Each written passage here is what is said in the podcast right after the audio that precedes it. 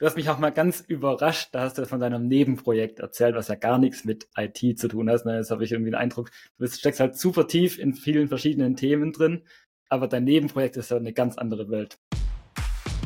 Hey zusammen, ich bin Sören Elser. Und ich bin Ralf Gehrer. Und das hier ist Digitalisierung Prod Freelancer. Wir liefern Unternehmen, IT-Entscheidern und Freelancern ganz konkrete Werkzeuge und Erfolgsgeschichten, um digitale Innovationen richtig voranzutreiben. Hi zusammen, heute spreche ich mit Andreas Reuter. Andreas hat verschiedenste Tech-Stacks als langjähriger IT-Freelancer ausprobiert. Ähm, hat auch ein super spannendes Nebenprojekt, mit dem ich niemals gerechnet hätte, dazu dann später mehr. Und er berichtet auch über seine Erfahrungen aus der estnischen E-Residency. Ich bin super gespannt auf das Gespräch. freue mich, Andreas, dass du heute mit dabei bist. Ähm, stell dich doch vielleicht einfach mal kurz zum Start vor. Hi Ralf. Genau, ähm, ich bin Andreas und äh, Freelancer seit ähm, ein bisschen mehr als zehn Jahren habe damals meinen Day-to-Day-Job äh, sozusagen gekündigt. Und äh, ja, ähm, ich programmiere hauptsächlich iOS-Apps, äh, manchmal aber auch eben ähm, JavaScript-Backends, daher kennen wir uns. Und ähm, ähm, und habe tatsächlich in der Tat ein Projekt, das nix, nicht so viel mit IT zu tun hat, nebenher. Und äh, darum auch meine E-Residency, ja, was äh, auf jeden Fall ein spannendes Thema wird. Okay, Cool, ja, sehr schön. Dann lass uns da mal direkt einsteigen mit dem Thema, wie würdest du IT-Freelancer, was waren so deine Höhen und Tiefen? Äh, wenn du ein bisschen aus dem Nähkästchen erzählst, was war dein coolstes Projekt oder die schönste Erfahrung? Und würdest du es heute nochmal machen oder sagst du, nee, war rückblickend, hättest du lieber in der Festanstellung bleiben sollen? Ja, also äh, in der Tat, ich hatte ähm, mal ein Jahr in diesen zehn Jahren, äh, da war ich tatsächlich wieder Festangestellter. Das hat sich aus einem ähm, Freelancing-Projekt heraus ergeben für eine ähm, Agentur aus Frankreich. Und äh, es war eigentlich relativ spannend, dort zu arbeiten. Deswegen hatte ich irgendwie noch mal kurz erwägt, dort länger zu bleiben. Und als Freelancer sollte, sollte man ja eigentlich tendenziell den, äh, den Drang haben, nicht so lange irgendwo bleiben zu wollen. Ja, man erledigt seine Arbeit gut und ähm, liefert gut ab und ähm, geht dann zum nächsten Kunden oder macht einfach ein nächstes Projekt mit dem ähm, aktuellen Kunden. Das ist natürlich auch möglich. Ähm, aber der Sinn von Freelancing ist ja nicht so zwei, drei Jahre auf dem gleichen Projekt zu, ähm, zu arbeiten, und ähm, aber in der Tat hat es mir dort so gut gefallen, dass ich ein bisschen länger bleiben wollte und habe dann mal kurz noch einen Abstecher gemacht mit, ja, ins Angestelltenleben und ich habe es ähm, unglaublich bereut. also ich habe es äh, wirklich unglaublich bereut. Ähm, äh, sobald ich dort angestellt war, ähm, hat sich einfach in meinem, ähm, ich sage mal, in meinem Gefühlsleben ähm, äh, wieder dieses ähm, Ich muss eingeschlichen, ja.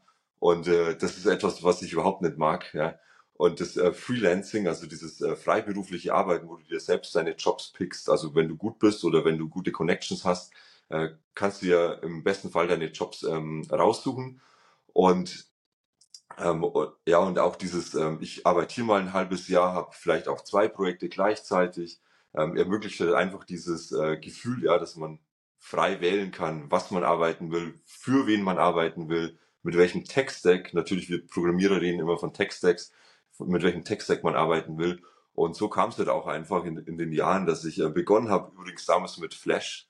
das war ja wow. damals Nonplusultra. Wer nicht Flash programmiert hat, war irgendwie uncool. Also ich habe auch Flash programmiert.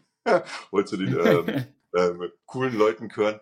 Und äh, genau, und äh, Flash gab es ja dann irgendwann nicht mehr. Ähm, und ActionScript ist sehr ähnlich zu JavaScript gewesen schon. Also das war auch damals von JavaScript inspiriert. Und das war mein Grund, warum ich dann zu JavaScript gewechselt bin, als Flash eben ähm, vor allem ähm, also keinen Support mehr hatte. Und äh, ja, und mittlerweile bin ich bei iOS-Apps gelandet.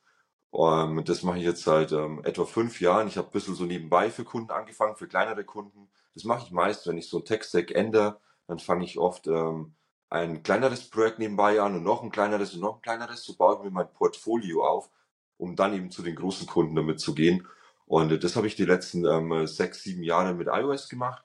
Und ähm, seit äh, zwei Jahren ähm, habe ich wirklich große Kunden auch ähm, in diesem Bereich, also wo ich nur ausschließlich ähm, iOS, iOS-Apps programmiere. Mhm. Ja, das vorhin schon mal angesprochen. Wir hatten uns ja kennengelernt. Es ging eine Google Cloud-Plattform-Geschichte mit Firebase ja. meines Wissens noch. Genau. Und dann hast du im nächsten Gespräch gesagt, ja, ich mache jetzt iOS-Apps. Das fand ich ziemlich interessant, so den Wechsel vom Backend zum Frontend oder sogar Mobile. Was waren so dein Beweggrund, jetzt iOS auszuwählen? Ja, also ähm, was ich schon immer sehr gerne mache, ist einfach Frontend programmieren. Ähm, ich hatte äh, damals in Google Cloud und Node.js programmiert, aber das war mehr im Zusammenhang eben mit React, ähm, weil ich immer schon sehr viel Frontend mache und ähm, Und ich hatte ähm, äh, bei React Kunden wie äh, Pro7, RTL und so, äh, die immer irgendwie coole Sachen aufbauen, ja, also auch ähm, coole Designs haben, äh, was echt interessant ist. Und ähm, das Backend ist so, also im Vergleich zu Frontend finde ich Backend so easy und ich mache es halt einfach mit, ja, weil es hin und wieder eine nette Abwechslung ist zu diesem ähm, äh, doch sehr eher anstrengenden Frontend-Thema. Und ähm, ja, vielleicht sehen das andere anders. ich sehe es auf jeden Fall so. Und äh, genau, und ähm, deswegen hat, ähm, hatte ich eben äh, Node.js programmiert und, ähm, und wenn du Node.js programmierst, dann ähm, oder React programmierst, was ja auch zum Teil Node ist, ähm, tust dich, glaube ich, sehr leicht, ja, dass du ähm, so Fullstack, ähm, also dir die Fähigkeiten als Fullstack erarbeitest. Genau, und äh, deswegen kam das so, dass ich ähm, eben Node.js programmiere und eben die React-Apps. Und nebenbei hatte ich eben die letzten äh, vor sieben Jahren oder so angefangen, mir iOS ähm, beizubringen und eben immer mit kleineren Kunden. Das ist ähm, am einfachsten zu starten. Ja, ich lese ganz oft so auf, auf den ähm, Social Media Job Plattformen, ähm, wie man denn so startet. Ja, ähm, also die wollen ja immer Referenzen sehen. Ähm, wie komme ich denn da rein? Ja, und ähm, oft wollen die Kunden auch gar keine so ähm, ähm, so Eigeninitiative Referenzen sehen oder so. Ja, das ist denen oft ein bisschen zuwider, weil sie nicht so richtig das Vertrauen drin haben, obwohl da auch echt coole Projekte sind. Die Programmierer sind äh, ziemlich oft sehr kreativ mit so Eigeninitiativen. Und ähm, wie dem auch sei, ähm, da kann ich echt nur irgendwie so raten, äh, geht ein so auf die kleinen Kunden zu, ja, ähm, äh, arbeitet ein bisschen billiger für die, also ein bisschen günstiger im Stundenlohn ähm, und ihr bekommt die Projekte ähm, und um euch dann danach einfach die äh, großen, gut bezahlten Jobs zu sichern. Ja. Genau. Ja, das kann ich auch bestätigen, so aus unserer Erfahrung, ne, dass wenn du einen guten Kandidaten vorstellst, der ein super cooles eigenes Projekt hat, es kommt immer die Frage, ja, wurde das auch schon mal produktiv eingesetzt? Also so ein Hobbyprojekt, das dann auch irgendwie im Play Store oder im äh, iTunes Store gelandet ist, das funktioniert auch ganz gut. Aber wenn das nur ja. so, ich habe mal für mich selber und meine drei Freunde eine App gebaut, ähm, das ist dann häufig zu wenig, was da Kunden sehen wollen. Ähm, ja. Aber es bringt mich auch so ein bisschen zu meiner nächsten Frage. Wie schätzt du denn jetzt aktuell die Marktlage ein? Du bist es ja glücklicherweise recht breit aufgestellt. Im Zweifel kannst du noch Node.js machen oder React Backends bis hin zum Frontend, kannst iOS anbieten. Ähm, wie nimmst du das aktuell gerade wahr? Mhm. Also ähm, ich habe eins gelernt in diesen zehn Jahren, man darf sich nicht verbiegen. Und ähm, nachdem ich jetzt einfach angefangen habe, iOS-Apps zu programmieren, ziehe ich das auch äh, tatsächlich durch äh, wie du sagst, ich habe immer die Möglichkeit, natürlich das andere auch zu programmieren. Ähm, ich habe einfach Kunden, für die ich schon mal zum Beispiel Node.js programmiert habe oder auch ähm, React, äh, die vielleicht jetzt auch einfach mal wiederkommen und, ähm, und für die würde ich das wieder programmieren, ja. Und ähm, so ist einfach, dass ich die äh, React oder auch Node-Projekte, ähm, dass ich äh, mindestens ein, zwei, drei im Jahr auf jeden Fall machen kann, ja, um ein bisschen so am Ball zu bleiben, um das nicht zu verlernen, ja, ähm, weil diese auch wenn, ich sage mal, immer, Programmieren an sich ist ja immer das Gleiche, aber die ähm, Syntax und auch ähm, äh, die Funktionen, die Features, die Frameworks, die sind natürlich alle unterschiedlich. Und ähm, um da nicht abzudriften, ist immer ganz cool, wenn man ein paar kleinere Projekte noch hat, die man so mitmachen kann im Jahr, dann bleibt man immer am Ball. Und dann kann man natürlich in so schlechten wirtschaftlichen Zeiten gerne mal einfach auf die Kunden zurückkommen, für die du schon gearbeitet hast, mit denen du dich gut verstanden hast, ähm, wo du weißt, ähm, die mögen deine Arbeit, die mögen die Leistung, die du bringst und es ist ein guter Match. Und äh, genau so hole ich mir sozusagen jetzt für die schlechten Zeiten wieder Projekte. Äh, ja, und ähm, wo ich super schlechte Erfahrungen habe, ähm, glaube ich, kann man mal so direkt auch mal erwähnen. Ähm, äh, das sind ähm, Recruiter aus UK. Haltet euch fern von.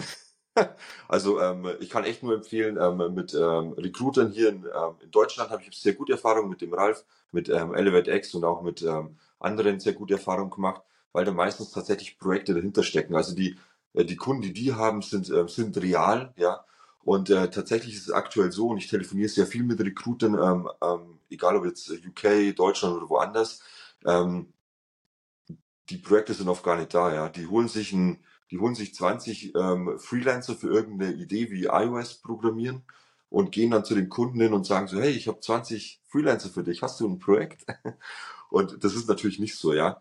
Ähm, genau deswegen ähm, sind so Recruiter wie jetzt bei Elevate X äh, sehr, äh, sehr gut, weil die einfach Projekte haben, wenn sie zu dir kommen ähm, und das dann meistens einfach ein Match wird, ja.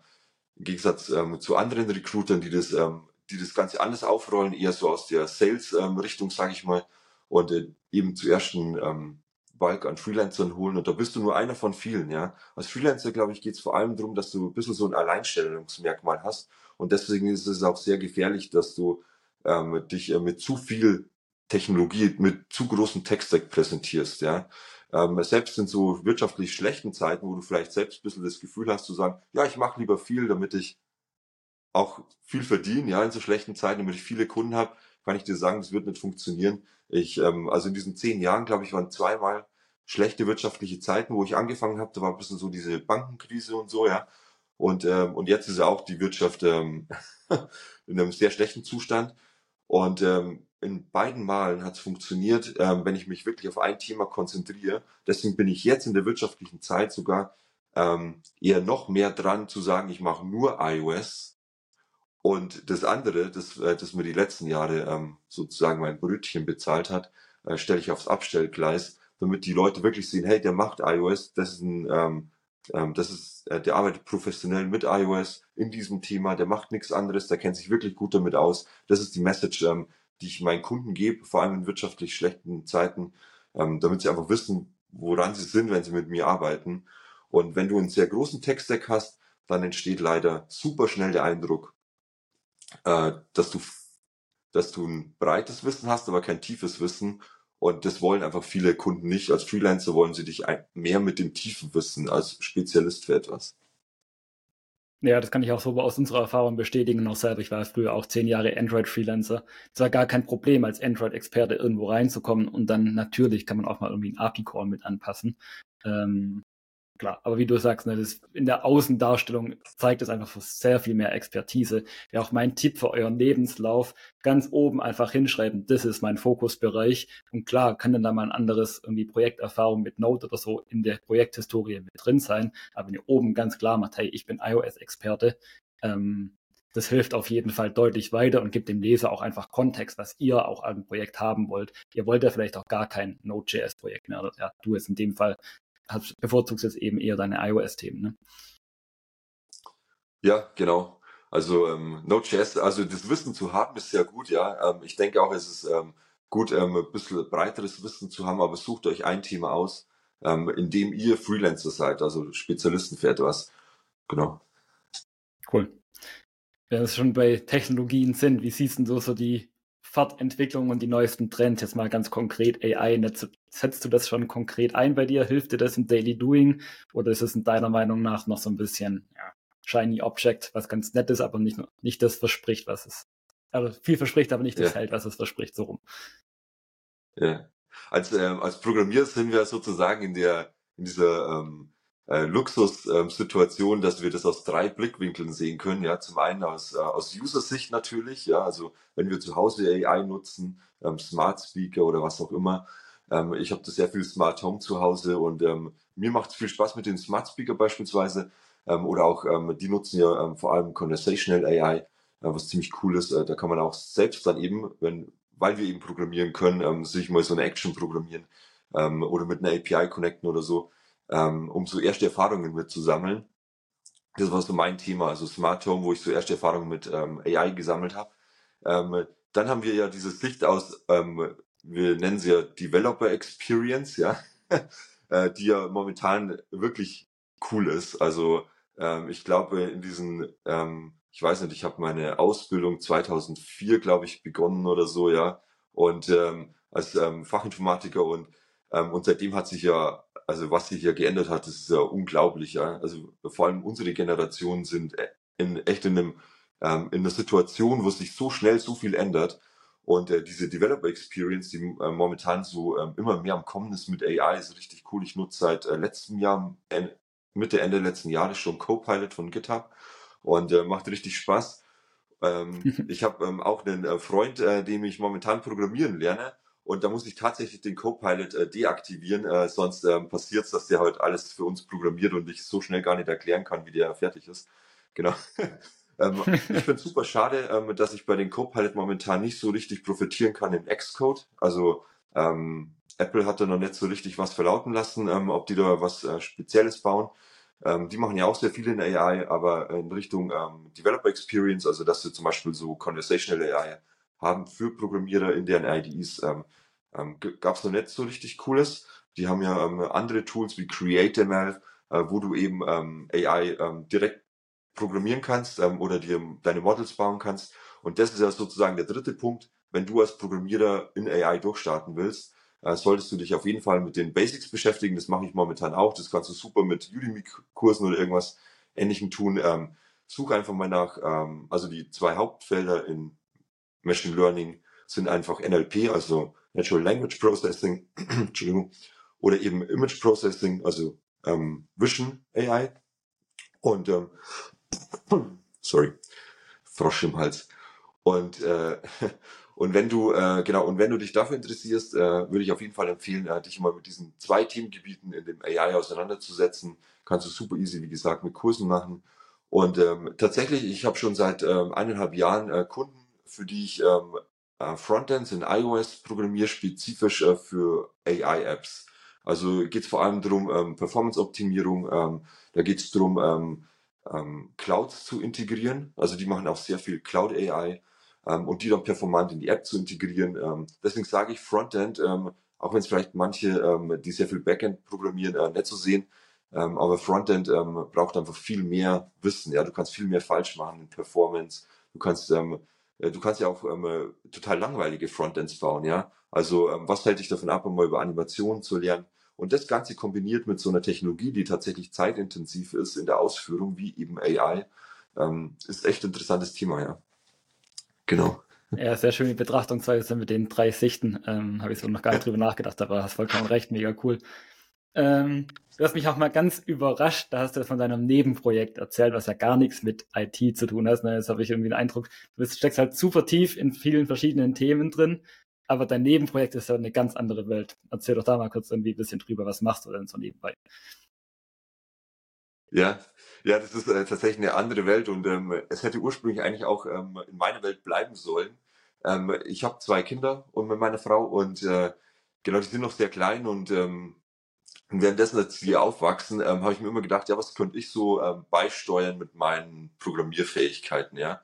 Und dann kam halt zuerst so die Idee, ähm, so, ähm, also so, also so Lernspiele oder so zu bauen, ja. Und ähm, und irgendwie hat es dann aber kurzfristig darin geändert, dass wir tatsächlich ein, ähm, ein Buch illustriert hatten. Also ich habe mir ähm, jemanden gesucht, einen Partner zusammen, und wir haben ein Unternehmen gegründet, ähm, eben in Estland und äh, wir, äh, genau, äh, wir illustrieren Kinderbücher. Ähm, also sie ist ähm, eine Illustratorin ähm, per se und hat schon mehrere äh, Kinderbücher oder auch eben Kinder-Apps illustriert. Und äh, genau, mit der mache ich das zusammen seit ähm, ähm, zwei Jahren mittlerweile. Also im Oktober sind es zwei Jahre schon geworden. Und äh, wir haben da nicht so richtig viele Bücher gelauncht oder so. Ja, das kommt vielleicht noch alles. Wir probieren uns sehr aus und wir versuchen auch ähm, äh, das Thema besser zu verstehen, also Kinder zu verstehen. Ähm, das ist sehr hilfreich. Sie hat auch ein Kind und unsere Kids sind sozusagen die, äh, ähm, die Reviewer von ähm, oder eben auch unsere äh, Field-Tester von, von diesen Büchern, die wir illustrieren, ja. Und ähm, ja, aber am Ende ähm, ist natürlich das äh, Buch illustrieren das eine und das ist vor allem ihre Arbeit. Und dann muss ich mich ja auch irgendwie einbringen und ähm, und jetzt ist tatsächlich so, wir machen diese Kinderbücher und eben auch ähm, so ähm, Learning Apps, die ich ursprünglich auch vorhatte, ähm, machen wir jetzt eben zusammen. Und ähm, aber diese Apps sind eben auch eher so auf ähm, auf dem auf den Skills, die sie hat, eben als Illustratorin. Ähm, also ziemlich cool, ja. Also ähm, wir, wir werden wahrscheinlich im Dezember die, die erste App launchen und äh, zeitgleich dann auch äh, noch das Buch, das wir schon vor eineinhalb Jahren fertig hatten. Ähm, mal sehen, wie das wird, ja. Also es, ja, sehr, sehr cool. es ist einfach irgendwie so entspannend, ja. Man kann einfach ähm, seinen Kopf in ganz was anderes stecken und es ist auch einfach anders, wenn ich eine iOS-App für Kids programmiere, ja, die Lerninhalt hat. Ähm, die nutzen übrigens auch AI, also wir machen auch hier sehr viel AI, eigentlich fast ausschließlich. Und äh, also ähm, sozusagen in dem Operativen, aber auch in dem äh, in der Entwicklung und die Apps selbst nutzen ähm, AI, um beispielsweise um Content zu generieren, ja. Um, oder Voice-Over etc. Also gibt's richtig coole Sachen. Und äh, das äh, machen wir ja. Also wir hoffen, dass wir jetzt im Dezember dann vielleicht noch vor Weihnachten diese erste App und auch dieses Buch dann tatsächlich ähm, auf den Markt bringen. Ja.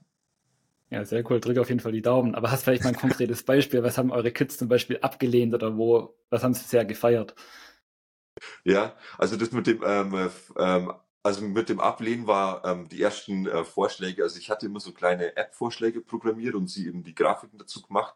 Und es war, also am Ende, glaube ich, kann man diese ganzen kleinen Sachen, die ich da programmiert habe und sie illustriert hat, irgendwie als Datenmüll betrachten. also ähm, man hat es ausprobiert und weggeworfen. Ähm, wir haben dann irgendwann gelernt, dass Kinder auf, ähm, auf bestimmte Farben stehen, also zum Beispiel äh, sehr helle Farben, also Bright Colors im Prinzip. Und ähm, sie stehen auch auf ähm, drauf, wenn, ähm, äh, wenn Dinge sehr süß aussehen, also zum Beispiel ähm, so Zeichnungen sehr süß sind oder wenn du, ähm, wir haben auch so eine äh, Coloring Book App ähm, programmiert in iOS, wenn die ähm, Werkzeuge wie zum Beispiel Stifte dann sehr süß aussehen, ja, also das mögen Kinder sehr. Ähm, äh, was sie auch überhaupt nicht mögen. Und das machen, äh, habe ich gesehen, sehr viele natürlich von diesen äh, Apps generell, also die Business-Apps genauso ähm, wie so Utility-Apps oder eben auch Kinder-Apps, ähm, ist das Thema Upsell. Also du musst dir irgendwie verkaufen in den Apps, ähm, was aber bei den Kinder, Kinder-Apps dazu führt, dass die oft gar nicht weiterspielen können. Ja, also die kriegen so ein, ähm, so ein, so ein Parcours zum Beispiel von so einem Rennspiel und äh, der läuft dann zwei Minuten und dann ist es vorbei. Aber so ein Kind, das spielt halt immer fünf, zehn oder 15 Minuten. Und, ähm, und nein, ich finde nicht, dass, äh, äh dass man den Kindern digitale Medien vorenthalten soll. ja, das ist auch immer so ein Thema, äh, mit dem ich mich konfrontiert sehe, wenn ich mit anderen Eltern drüber rede. Aber die, ähm, genau, und dann werden die oft einfach gestört durch so äh, Kaufprozesse in den Apps, ja. Und das haben wir alles rausgelassen. Ja, also ähm, in unserer App können die einfach starten, die können ähm, ihr Spiel auswählen, die können das Spiel auch komplett durchspielen. Und äh, klar, die können, ähm, die Eltern können noch zusätzliche Pakete kaufen. Das ist in der ersten Version so, aber später tatsächlich werden wir auf Subscription wechseln, weil ganz ehrlich, wir Eltern haben immer das Problem, dass wir sehr viele Sachen kaufen müssen, die die Kinder dann später nicht mehr spielen. Ja, also du kaufst ein Bobbycar und äh, das ist dann zwei, drei Jahre cool, ja, und, ähm, und dann hast du es richtig vielleicht ausgereizt. Also unser Sohn hat unser Bobbycar oder sein Bobbycar fast völlig vernichtet, was echt gut ist, ja. er hat richtig gespielt damit. Unsere Tochter hat ihr Bobbycar, das sieht aus wie neu, ja. Also ähm, deswegen, also sie ist vielleicht ein oder zweimal draufgesessen, ja. Dafür braucht man eigentlich äh, dann nicht dieses Bobbycar. Und, ähm, und aus diesem Wissen heraus habe ich mir gedacht, ist eigentlich Subscription das beste Modell. Du bietest einfach günstig ähm, Pakete zum Kauf an, ähm, wo die Eltern sich das auch ähm, wo sich das wirklich jeder leisten kann. Und bei unseren Lern-Apps geht es tatsächlich darum, dass Kinder ihre eigene Sprache besser lernen, dass sie mehr Objekte lernen, mehr Tiere lernen, die sie vielleicht auch in ihrer Umgebung nicht haben, also von anderen Kontinenten beispielsweise. Ähm, das ist so diese erste ähm, App, die wir gerade programmieren. Und, ähm, ähm, und da wollen wir natürlich, dass das irgendwie jeden erreichen kann und jeder damit spielen kann. Und äh, deswegen ist es einfach eine super günstige Subscription. Ähm, und wenn sie es nicht mehr brauchen, können sie sie einfach löschen. Sie haben nichts gekauft, wo sie sich später dann denken so, ja, jetzt habe ich das gekauft, aber jetzt ist mein Kind vier, fünf Jahre älter, geht in die Grundschule, ich brauche das gar nicht mehr. Aber ich habe es immer noch da, ich kann es nicht weiter verschenken, weil Apple erlaubt dir ja nicht, die Inner Purchases weiter zu verschenken. Ähm, genau, also um es einfach ein bisschen nachhaltiger zu gestalten, lieber günst, ähm, günstigere Subscriptions als teure Pakete, äh, die man sich einmal kauft. Und all das Wissen kommt einfach aus meiner Erfahrung jetzt als Papa und äh, genau, und natürlich mit meinen Kids zusammen, die die Spiele immer, immer durchspielen und, ähm, und ausprobieren. Und, ähm, und ehrlich gesagt, ich sehe schon im ersten Blick, ob sie es mögen oder nicht. ja, auch coole äh, Experiences dann irgendwie gemeinsam zu machen, am ersten kleinen Projekt gemeinsam zu arbeiten. Ähm, aber können wir ein bisschen ja. Eigenwerbung für dich machen? Wie heißt denn euer Buch oder wie wird die App heißen? Habt ihr da schon einen coolen Namen für? Ja, cool. Äh, also die App heißt Chatty Kids und äh, da geht es äh, besonders eben um die ähm, Sprachfähigkeiten. Äh, wir haben auch eine, ähm, eine Logopädin und äh, tatsächlich ist das ähm, auch ähm, eine Logopädin für meinen Sohn, der hat nicht ein bisschen Sprachprobleme. Und äh, da, und das war auch der Hintergrund, warum wir auf diese Idee gekommen sind. Also ähm, genau. Und, ähm, und die arbeiten mit uns zusammen. Es gibt nämlich sehr viel, was man falsch machen kann, auch als Eltern. Und äh, besonders auch, wenn man so eine, so eine App sozusagen zur Verfügung stellt. Man denkt ja immer beispielsweise, die, es ist gut, dass man ähm, sein Wort wiederholt, wenn es das Kind falsch ausgesprochen hat. Das kann ich mal mitgeben. Das ist ähm, nach, ähm, nach dem Lehrwissen von Logopäden falsch, denn ähm, das Kind versteht das immer gleich. Also das Kind versteht auch das falsch ausgesprochene Wort ähm, und auch das richtig ausgesprochene Wort in dem Sinne völlig gleich. Ja, es kennt einfach keinen Unterschied, wenn du es aussprichst. Und äh, genau deswegen arbeiten die halt vor allem mit anderen äh, sprachlichen Mitteln was unsere App ähm, vor allem den Kindern mitgeben soll, ist ähm, ähm, mehr, äh, mehr Dinge zu lernen, ja, also äh, mehr Objekte zu lernen, mehr Tiere zu lernen, äh, mehr Umgebungen zu lernen. Ähm, das erreicht man ja vor allem auch durch Bücher, ja, wenn man viel Bücher liest mit den Kindern, so Bilderbücher. Ähm, und eben wir, ähm, also Bilderbücher gibt's ja schon genügend, ja, und wir wollen halt den Eltern vielleicht auch was für unterwegs mitnehmen. Da ist halt so ein Smartphone mit so Apps drauf, wie eben auch unserem Kinderbuch, das auch als App geben wird. Ähm, super easy, ja. Du nimmst es einfach mit im Auto, überall, hast immer dabei, musst nicht viele Bücher mitschleppen. und äh, genau, und der Lerninhalt ähm, ist halt super easy zu erweitern für uns. Ja, wir können einfach, wir werden monatlich einfach neuen Lerninhalt dieser Chatty Kids App hinzufügen. Ähm, genau, so viele Bücher kannst du als Elternteil vermutlich gar nicht anschaffen und mitnehmen in deinem Rucksack, ja, wie in der App am Ende sein werden. Und genau, deswegen gibt's noch einen Link, wenn es soweit ist im Dezember. Ja, sehr gerne. Sehr gerne. So ein bisschen dann das Kindle für Kinderbücher sozusagen. Äh, cooler Ansatz. Ja, das ist auch ein, ja, das, das ist ein interessanter Ansatz, ja. Trifft's. ähm, ist also eingangs schon mal gesagt, du hast dafür dann die estnische Firma gegründet äh, mit der E-Residency in Estland. Ähm, das Thema kam bei uns in der Community auch ab und an mal auf, sozusagen. Macht man das, macht man es nicht? Was sind die Vor- und Nachteile? Vielleicht kannst du einfach so ein bisschen aus dem Nährkästchen erzählen. Was war so dein Beweggrund? Warum hast du es überhaupt gemacht? Ähm, wird es nochmal machen? So mal ja. ein bisschen einsteigen in das Thema. Ja. Ich erinnere mich, dass wir schon mal vor ein, zwei Jahren ähm, dieses äh, Thema aufgegriffen hatten, ähm, äh, privat, und, äh, und ich glaube, wir hatten echt ein, zwei Stunden drüber ähm, gesprochen. Ähm, genau.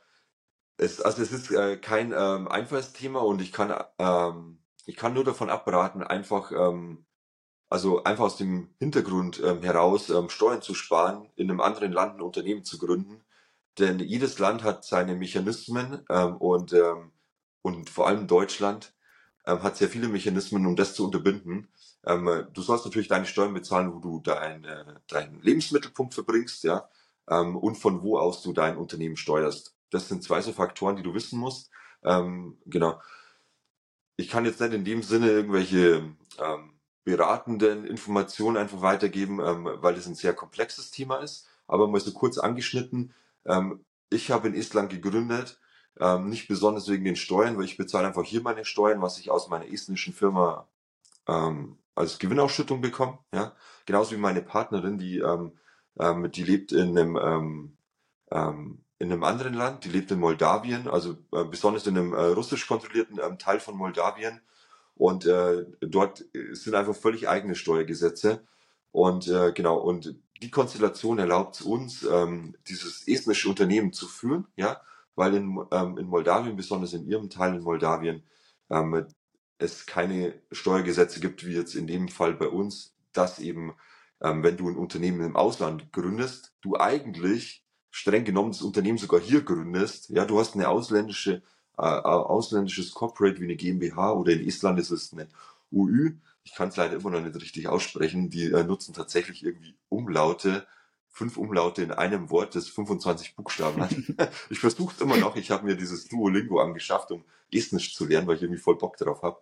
Ähm, die, äh, genau. Und die, ähm, ähm, und wenn du dort eine Corporate gründest, solltest du dich auf jeden Fall informieren, wie die Steuergesetze in deinem eigenen Land sind. Ja, ähm, was natürlich super gut ist, wenn du, ähm, wenn du jetzt alleinstehend bist, keine Kinder hast, ja, du hast keinen festgebundenen Wohnort, du hast vielleicht total Bock drauf zu reisen, andere Länder zu sehen, andere Kulturen kennenzulernen. Das kannst du super als Freelancer machen. Ähm, ich glaube, man nennt es sogar irgendwie so Digital Nomads, ja. Und ähm, damit kannst du natürlich ein Unternehmen in Estland ganz ähm, besonders toll gründen. Äh, die haben nämlich, ähm, also die unterstützen sozusagen Digital Nomads, also diese Idee dahinter, ähm, rumzureisen und ein Unternehmen zu haben. Äh, das ist wirklich unvergleichbar zu anderen europäischen Ländern oder vielleicht, also ich kenne mich jetzt eher nur mit europäischen ähm, Steuergesetzen und Unternehmen aus. Äh, vermutlich auch in den USA wird es wahrscheinlich auch sehr schwierig zu sein, dort ein Unternehmen zu haben und dann rumzureisen. Hat wahrscheinlich auch keinen Vorteil für dich. aber es gibt tatsächlich Länder, ich glaube, Irland ist auch ein nettes Land, da kann man sich informieren wenn man eben sowas macht wie Digital Nomad. Ja? Also dass du wirklich rumreist, von überall aus arbeitest und diese Regeln einhältst. Das ist einfach sehr wichtig. Ähm, ja, ansonsten, ähm, Estland selbst ist natürlich äh, sehr digital und ähm, es ist einfach unglaublich digital, ja. Also als ähm, Deutscher, ähm, wir werden es niemals schaffen, ja. Und es kann vielleicht auch einfach daran liegen, dass wir so viele sind. Ja, also, ähm, also ich persönlich denke schon, dass äh, die Anzahl der Menschen ähm, auch den, ähm, äh, den Aufwand in der Bürokratie mitbestimmt. Ja, ähm, Island sind ja sehr wenige. Ich glaube, das sind so eineinhalb Millionen ähm, oder eine Million und eineinhalb Millionen Menschen weltweit sprechen ähm, ähm, Esti, also diese äh, äh, deren äh, Muttersprache. Und ähm, ähm, und bei denen ist einfach alles digital, ja. Und die haben auch ähm, sehr interessante andere Vorteile. Also ich persönlich, wenn ich jetzt noch ähm, ähm, Single wäre, alleinstehend, keine Kinder hätte und sonst keine Verpflichtungen hier in ähm, Deutschland, äh, würde ich tatsächlich wahrscheinlich auswandern sogar nach Estland. Ähm, ich würde zwar dann dort ähm, ähm, sogar ein bisschen mehr Steuern bezahlen als hier. Die haben tatsächlich einen höheren Steuersatz als Unternehmer als wir hier in Deutschland. Ähm, also wenn du dort praktisch lebst, ja, also deine mehr als äh, die Hälfte des Jahres dort verbringst. Also du siehst, Estland ist kein Steuerparadies. Äh, die supporten einfach nur das digitale Leben, ja. Und äh, deswegen ist es sehr interessant ähm, für uns. Ähm, Nochmal kurz äh, zu dem Thema. Ich würde tatsächlich dorthin auswandern. Ähm, die Umgebung ist einfach sehr ähnlich zu Deutschland, ja. Die Leute sind äh, sehr cool dort. Ich war schon ein paar Mal dort und ähm, also sehr angenehm dort. Ähm, sprechen auch sehr viele Englisch, ja. Auch für viele, die jetzt ähm, äh, Russisch sprechen würden bei uns, ähm, ist dort ein, ähm, kann man dort, ähm, glaube ich, schön leben.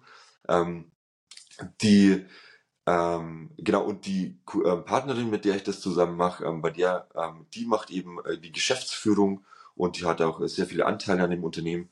Ähm, und dadurch ist diese Konstellation einfach möglich, dass wir eben dieses estnische Unternehmen ähm, tatsächlich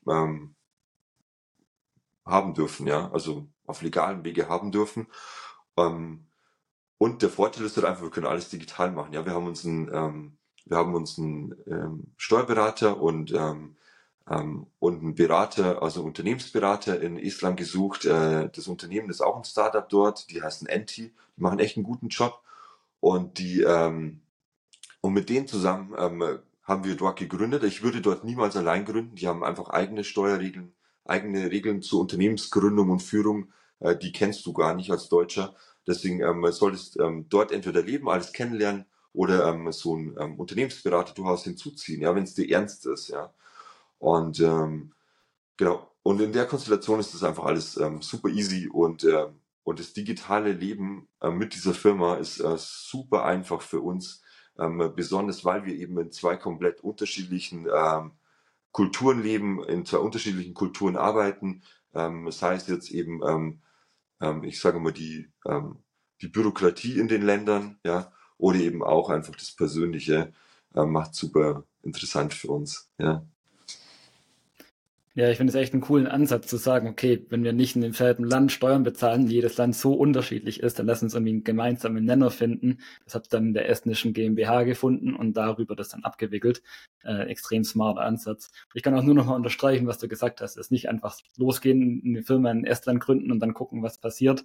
Hatten wir auch neulich in dem ähm, Steueroptimierung für IT-Freelancer-Podcast mit Nicole ähm, die haben auch gesagt, das ist ganz, ganz wichtig als Freelancer, vor allem bevor man solche großen Entscheidungen trifft, vor allem die dann steuerlich sich auch über viele Jahre hin auswirken können, da würde ich Beratung nochmal zu holen, das nicht einfach auf eigene Faust zu machen. Also da kann ich auch in dem Punkt nur nochmal dazu ermuntern, das nicht alleine zu tun, wie du es gerade auch so schön gesagt hast. Ähm, das wäre noch eine genau, Frage. Ähm, du bist ja als Freelancer auch Unternehmer. Ja. Du bist ja, ja als genau. Freelancer auch Unternehmer. Und äh, deswegen ist es wichtig, dass du dich natürlich an deine Gesetze in dem Land hältst, äh, wo du lebst. Und ähm, vielleicht ähm, äh, bereue ich ich ein bisschen, dass ich nicht noch dieses Digital Nomad-Ding durchgezogen habe, bevor ich mir eine Frau gesucht habe und ähm, sesshaft wurde. Ja. Das, äh, glaube ich, wäre noch so mein Ding gewesen, weil ich habe tatsächlich in den ersten Jahren als Freelancer bin ich ein bisschen rumgereist und habe von dort und dort gearbeitet. Mir war Remote-Arbeit immer sehr wichtig. Und ähm, trotz diesem ganzen Hin und Her mit dem Corona ähm, hat es für mich einen großen Vorteil gehabt, ist, dass die Leute endlich mal verstehen, ähm, wie wichtig Remote-Arbeit ist. Und das ist sogar noch wichtiger als äh, Freelancer, denn eigentlich bist du ja Freelancer. Du kannst entscheiden, von wo aus du arbeitest. Aber seien wir mal ehrlich, die, die alten Jahre, also die Jahre zu, vor Corona, war es ja so, dass, äh, du musstest ja in die Büros kommen, ja. Du musstest ja in der Früh an dem Kundenchef, Manager vorbeigehen, ja. Der hat auch geschaut, wenn du wieder heimgehst, ja. Also eigentlich ähm, warst du gar nicht so richtig Freelancer, ja. Du hattest nur das Risiko auf deiner Seite. Klar, du hattest vielleicht auch ähm, mehr Geld in der Tasche, aber aufgewogen mit dem ähm, Risiko, ja, kann es ganz oft passieren, dass du auch nicht mehr verdient hast wie ein Angestellter. Aber jetzt ist es anders, ja. Jetzt kannst du ähm, zum Thema Steuer optimieren. Es ist auch eine enorme Optimierung, wenn du von zu Hause aus arbeiten kannst. Du sparst die Reisekosten, ja.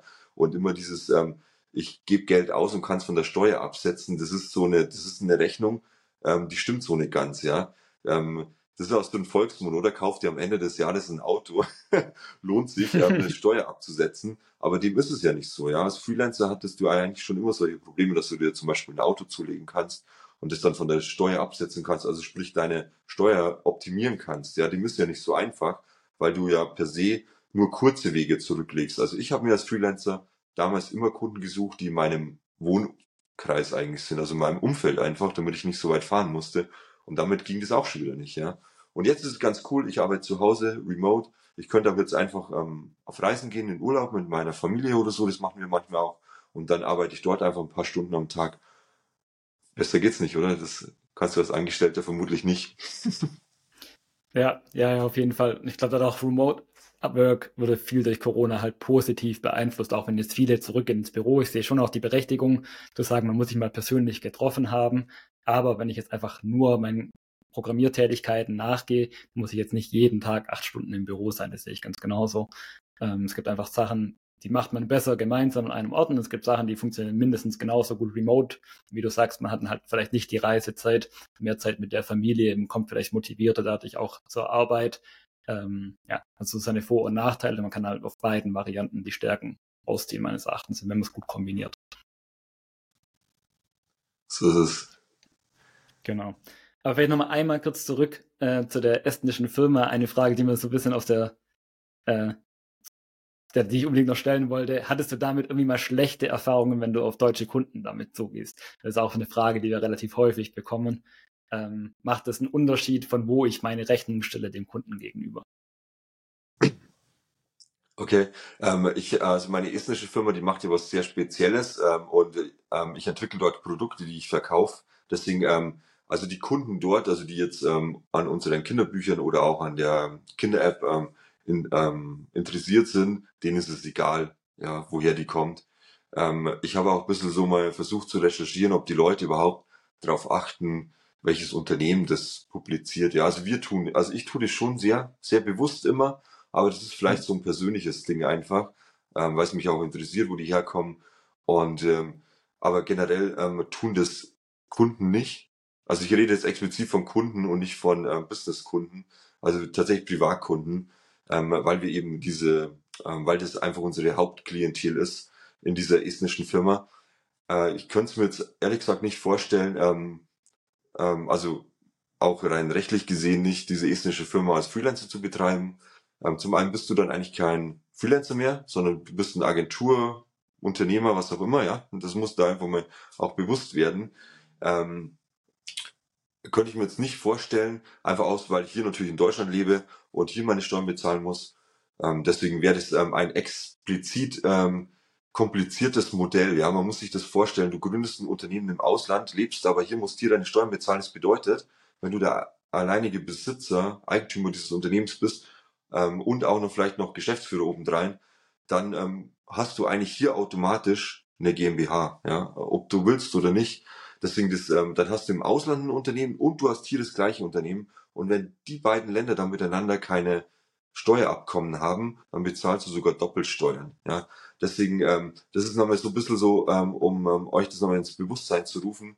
Äh, wenn ihr so einen Schritt geht, dann ähm, informiert euch, ja, werdet vielleicht Digital Nomad, dann macht sowas Sinn. Ansonsten ist es einfach nur ähm, das Gegenteil von Steueroptimierung. Ja, du bezahlst noch mehr Steuern. ja, genau. Ja. Ähm, ich habe jetzt, wie gesagt, ähm, keinen Vergleich, weil ich nur, also, weil ich ja nur diese Kunden habe, die diese Apps downloaden, unsere Apps downloaden oder eben auch die Kinderbücher kaufen. Und da habe ich jetzt eigentlich keine schlechte Erfahrung gemacht, ja. Und übrigens, ähm, ähm, ich meine, bekannte Firmen, ich meine, mit Irland kennen wir einige bekannte Firmen, ähm, aber Estland hat auch sehr bekannte Firmen, wie zum Beispiel Transferwise, ich glaube mittlerweile heißen sie ja Weiß, ähm, Revolut, ähm, ist ja mittlerweile auch in UK, aber die kommen alle aus ähm, Estland, also ähm, vor allem Finanzunternehmen. Ähm, deswegen, die haben da schon einen sehr guten Stand und die Gründer ähm, sind auch keine Esten.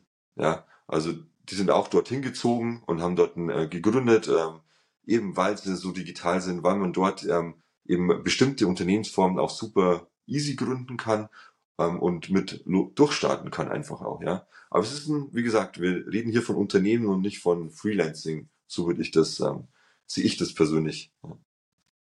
Das ist eine ganz gute Grenze, die du da aufzeigst, finde ich schön. Und vielleicht nochmal, um auf die Ursprungsfrage zurückzukommen mit Rechnungen. Meine Erfahrung war einfach, wenn die Rechnung innerhalb der EU gestellt wird, dann gibt es einfach das ganz normale Reverse Charge Verfahren mit der Umsatzsteuer oder Mehrwertsteuer und dann ist es kein Problem. Also wir hatten da noch nie einen Kunden, der dann irgendwie gesagt hat, ja, nee, aber das finde ich jetzt irgendwie komisch, deshalb möchte ich nicht zusammenarbeiten. Ähm, das war jetzt eigentlich innerhalb der EU nie ein Thema. Sprich, das sollte bei der Entscheidung meines Erachtens keine Rolle spielen, aber Andi hat ja jetzt gerade nochmal ganz schön aufgezeigt, was die großen Unterschiede sind und dass eine steuerliche Beratung da auf jeden Fall notwendig ist. Ähm, ja, ja, sehr cool. Ja, das ist super easy. Also Reverse Charge, ich kann es auch nur als äh, deutsche Freelancer sagen, ich habe sehr viele Kunden im EU-Ausland oder auch in den USA. Und für die ist es alle gar kein Problem. Man, USA ist ja nochmal ein eigenes Thema. Aber im EU-Ausland ähm, tauscht einfach ähm, eure ähm, Umsatzsteuer-ID-Nummern ähm, aus. Und that's it. Besser geht's nicht. Ja. genau, auf jeden Fall. Insofern, ich glaube, es rundet unser Gespräch ganz gut ab, Andi. Weiß ich, habe ich noch was vergessen äh, zu erwähnen? Möchtest du irgendwas nee. hinzufügen? Und nee. vor allem, wie findet man dich denn, wenn man jetzt irgendwie im Nachgang nochmal mit dir Kontakt aufnehmen möchte? Ja, genau. Also ähm, auf LinkedIn einfach noch Andreas Reuter slash Andreas Reuter. Ähm, Glaube ich, konnte ich mir diese, ähm, diesen Link ähm, irgendwie sichern. Ansonsten auf andyreuter.com ist meine Website. Äh, Gibt es demnächst auch ein Update, weil ich habe ähm, schon wieder ein neues äh, Skillset vor, wo ich gerade so ein Mentorship-Programm gestartet habe. Ähm, also als, ähm, ähm, als äh, Lehrling sozusagen, ja.